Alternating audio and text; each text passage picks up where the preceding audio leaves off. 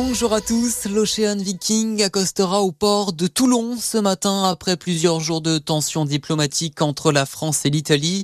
Rome refuse, on le rappelle, d'accueillir le navire humanitaire avec à son bord plus de 230 migrants dont 57 enfants et des personnes malades.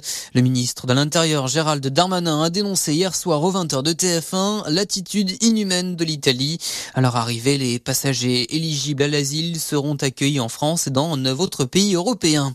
Également dans l'actualité, un policier tué dans une attaque au couteau hier soir à Scarbeck au nord de Bruxelles.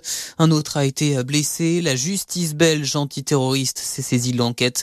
L'auteur présumé de l'attaque a lui été transporté à l'hôpital, blessé par un tir de riposte des forces de l'ordre.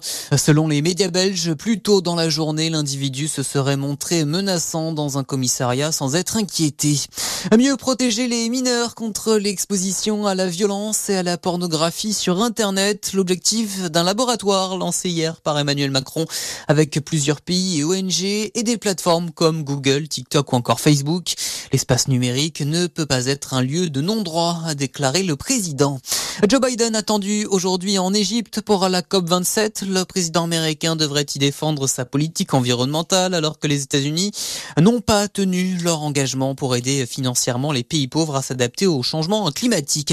En Guadeloupe, la colère des antivax ne retombe pas. Plusieurs dizaines de manifestants ont pénétré de force hier l'hémicycle du conseil départemental à Basse-Terre. Des syndicats réclament la fin de l'obligation vaccinale pour les soignants qui met à mal, selon eux, la continuité des soins sur l'archipel.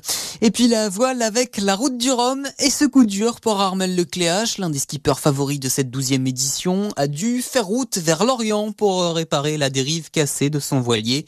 Une mésaventure qui l'éloigne de ses chances de victoire. Ainsi va l'actualité. Excellente matinée à notre écoute.